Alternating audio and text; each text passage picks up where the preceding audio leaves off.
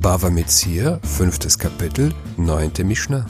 Wie schon zu Beginn der letzten Mishnah gesagt, ist es verboten, jemandem etwas zu leihen und exakt die gleiche Menge später zu fordern. Weil die Sache in der Zwischenzeit teurer werden kann, bekommt man mehr, als man verliehen hat, und das ist Zins.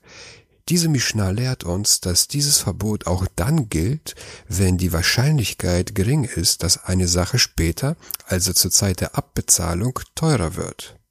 Sagt die Mishnah, Lo yamar Adam lachavero, halveni chor chitin ve'ani eten lecha lagoren.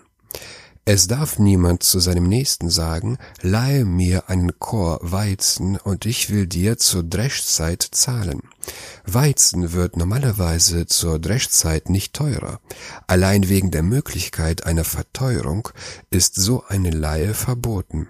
Aval omerlo halveni ad bni o ad she'emza mafteach.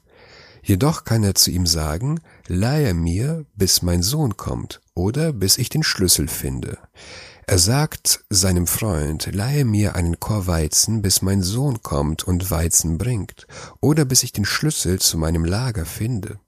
Das heißt, er hat Weizen und darf sich deshalb eine bestimmte Menge Weizen leihen, um ihm diese Menge wiederzugeben, auch wenn das Weizen später teurer wird und auch wenn das Weizen noch nicht in seiner Hand ist, sondern es später gebracht wird. Denn hier findet überhaupt keine Leihe statt, sondern ein Tausch. Ich habe zwar Weizen in meinem Lager, aber gerade finde ich den Schlüssel nicht. Lass uns einen Tausch machen. Du gibst mir jetzt Weizen und ich gebe dir es später zurück.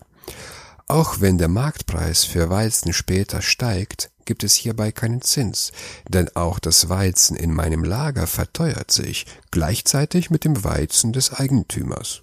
Auch darf ich mir mehr leihen, als ich im Lager habe. Habe ich 10 Kilogramm im Lager, darf ich mir auch 100 Kilogramm leihen, denn ich bin nicht verpflichtet, dem Eigentümer das Weizen wiederzugeben, das in meinem Lager liegt. Ich kann mir auch Weizen auf den Markt kaufen und es ihm wiedergeben. Solange ich Weizen in meinem Lager habe, eröffnet es mir die Möglichkeit, so viel Weizen zu leihen, wie ich will. Vehillel Oser וכן היה הלל אומר, לא תלווה אישה ככר לחברתה, עד שתעשינו דמים. Hillel aber verbietet es. Ebenso hat Hillel gesagt, es soll eine Frau der anderen nicht einen Laib Brot leihen, es sei denn, dass sie ihn in Geld veranschlägt. Hillel verbietet es, Weizen für Weizen zu leihen, auch wenn man Weizen auf Lager hat. Vielmehr soll man den Wert der Sache schätzen und nach dem Geldwert zurückgeben. Shema Yokiro Chitim venimtsu baot lede ribit. Denn der Weizen könnte teurer werden und es käme somit zu einer Zinszahlung. Wenn man den Geldwert des Brotes nicht abschätzt und das Brot später teurer wird, könnte es zum Zins kommen, wenn man ein teures Brot zurückgibt, als man geliehen hat. So die Meinung von Hillel. Nach den Chachamim ist das kein Problem, da Menschen bei solchen Kleinigkeiten wie Brot nicht so genau nehmen.